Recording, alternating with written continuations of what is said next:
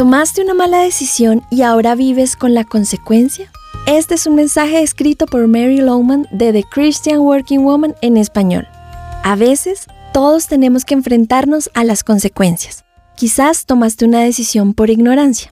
Obviamente, si lo supieras, no la habrías tomado, pero muchas veces no es que no supiéramos, más bien escogimos ignorarlas. Así que, tomaste decisiones equivocadas. Ahora, ¿qué vas a hacer? ¿Se acabó la vida? ¿No hay retorno? Claro que sí. Nuestro Dios puede darte una vida llena de esperanza y de ministerio. Primero, debes confesar y asumir la responsabilidad de tu mala decisión.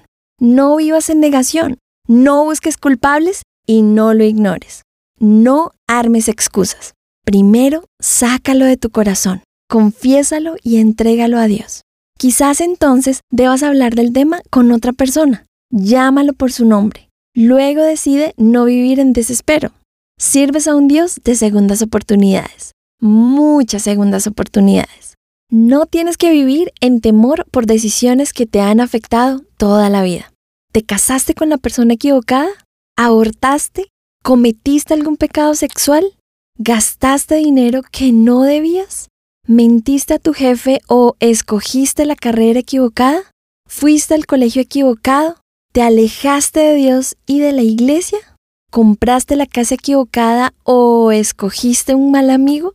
No sé qué tienes en tu lista, pero sé que Dios quiere demostrarte cómo Él puede recibir la gloria aún en medio de tus malas decisiones. Ahora haz un alto y comienza a andar hacia adelante. No te quedes en la desesperanza de tu mala decisión. Aquí hay dos textos de Isaías para animarte.